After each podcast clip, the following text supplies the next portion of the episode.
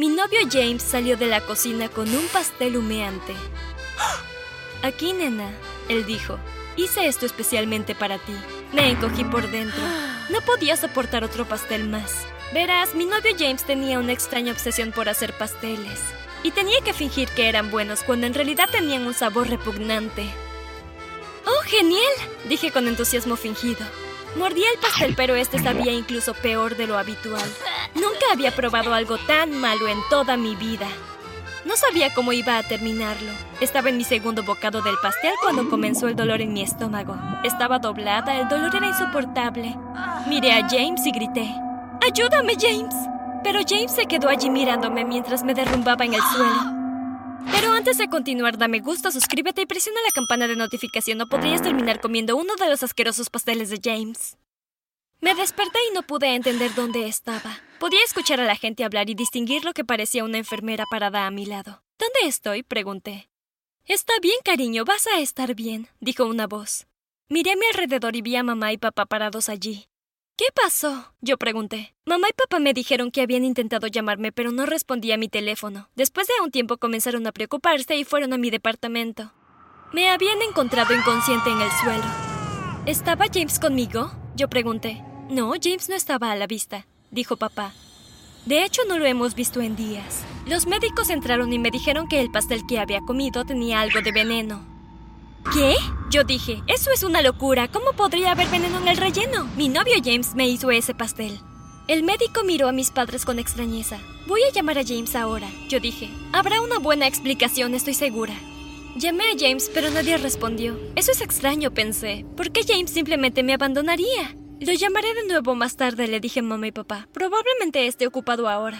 Ok, dijo mamá. Te dejaremos dormir un poco ahora. Mamá y papá salieron del hospital y yo traté de dormir, pero me quedé allí tumbada dando vueltas y vueltas. No podía dejar de pensar en lo que había pasado. De repente escuché que alguien se movía en mi habitación. Pude distinguir la sombra de alguien arrastrándose por el suelo mientras la luz de la ventana lo iluminaba. Era James. James, yo dije, ¿eres tú? ¿Cómo puedes seguir viva? Él dijo, ese veneno debería haberte matado. ¿De qué estás hablando? ¿Intentaste envenenarme a propósito? Sí, lo hice. ¿Por qué me harías eso? Pensé que me amabas. Su rostro se contrajo de rabia. Nunca antes había visto a James lucir así. Lo hice porque arruinaste mi vida. Él dijo. ¿Qué? Grité. De repente James se abalanzó sobre mí como si estuviera a punto de matarme. No sabía qué hacer. Miré a mi alrededor y vi el botón de emergencia al lado de mi cama. Extendí la mano y lo presioné. Unos segundos después los médicos entraron corriendo a mi habitación. Agarraron a James y lo apartaron de mí. Empujaron a James al baño y cerraron la puerta. Espera aquí, dijo uno de los doctores. Voy a llamar a la policía. Cuando llegó la policía, los médicos le contaron lo que había hecho James. Lo detuvieron y lo llevaron a la comisaría. Unos minutos más tarde, mamá y papá entraron corriendo a mi habitación. El médico nos llamó y nos dijo que volviéramos, dijo papá. ¿Qué pasó? James estuvo aquí, dije sollozando. Intentó matarme. Estás a salvo, dijo papá. No te preocupes, la policía lo tiene y está encerrado ahora. Entonces se abrió la puerta y entró el médico preocupado. La policía acaba de llamar para advertirle, él dijo. De camino a la comisaría, James saltó del coche y se escapó. Miré a mis padres. Estaba tan asustada.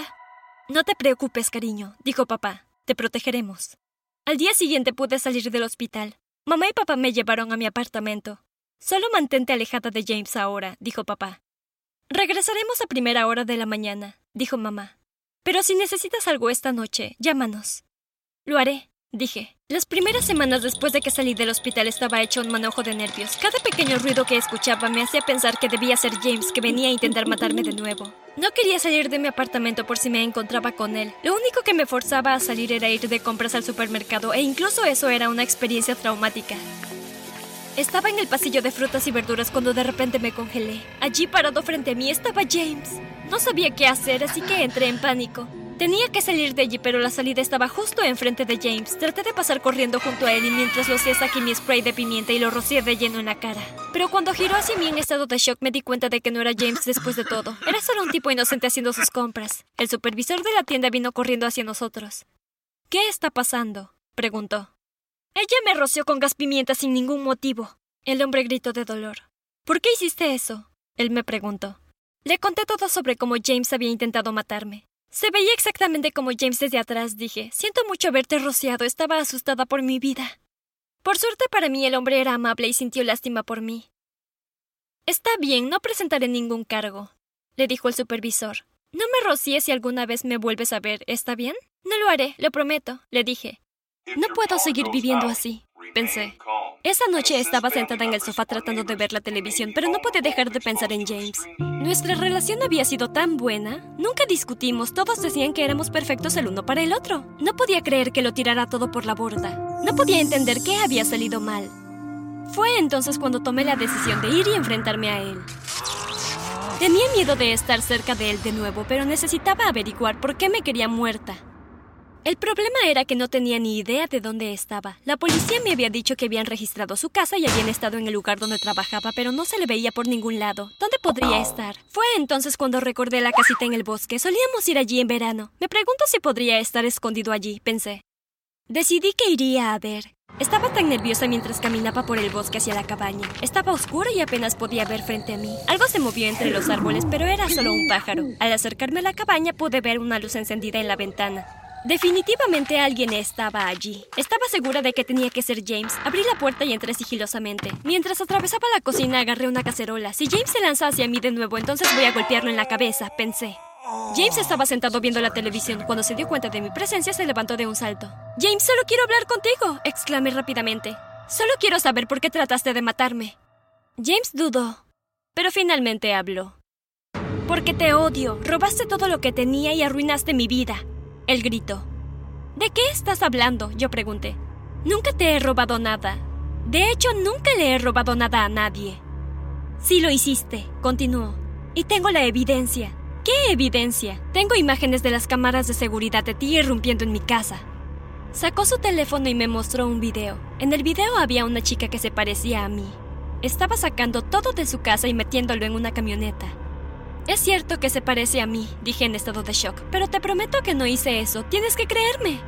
Bueno, si no fuiste tú, ¿quién fue entonces?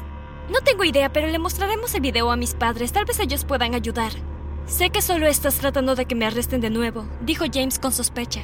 La policía probablemente me estará esperando en el lugar. Juro que no dejaré que se lo digan a la policía, yo dije. Te amo, James, no quiero que te pase nada.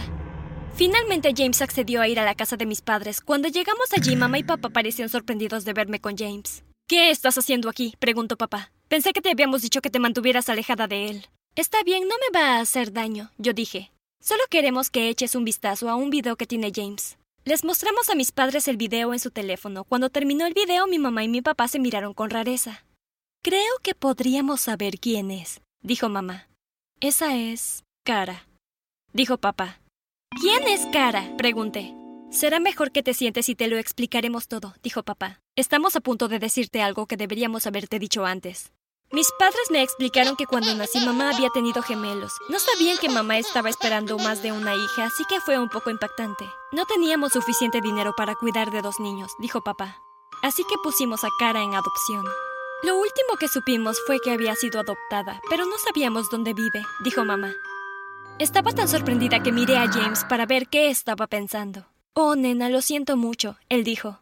No puedo creer que alguna vez dude de ti. Debí haber sabido que nunca me robarías nada. ¿Cómo puedes perdonarme alguna vez? No sabía qué pensar de James, pero sabía una cosa con certeza. Necesitaba encontrar a mi hermana gemela. Miré a mamá y papá. Tenemos que encontrar a Cara y averiguar por qué está robando las casas de la gente, yo dije.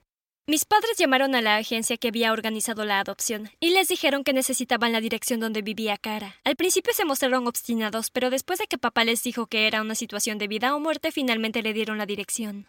Los cuatro nos subimos al coche de papá y nos dirigimos directamente. Mientras miraba a mi alrededor no podía creer dónde vivía mi gemela. Era un barrio muy marginal, solo las personas más pobres vivían allí. Estaba lleno de indigentes que dormían en las puertas de las tiendas. Finalmente nos detuvimos frente a una casa sucia y ruinosa. Mamá, papá y James se adelantaron a mí y llamaron a la puerta. Alguien abrió y Cara se quedó mirando hacia afuera. ¿Quiénes son ustedes? ¿Qué quieren? Ella gritó. Salgan de aquí o les daré una paliza. Salí de detrás de mis padres y entonces Cara me miró. Parecía sorprendida de verse a sí misma parada delante de su puerta. Cuando me acerqué a ella, de repente se desmayó y cayó al suelo. No sabíamos qué hacer. Mi hermana gemela estaba tirada en el suelo. Fue surrealista para mí ver una copia exacta de mí misma delante mío. Papá la recogió y la llevó a la casa. La acostó en el sofá y comencé a abanicar su cara. Lentamente empezó a abrir los ojos. Me miró. No entiendo. Ella dijo, ¿Quién eres tú? Le expliqué que yo era su hermana gemela y que ella había sido adoptada de bebé. No sabíamos que vivías en condiciones tan terribles, dijo mamá. ¿Pero por qué vinieron a buscarme? preguntó Cara.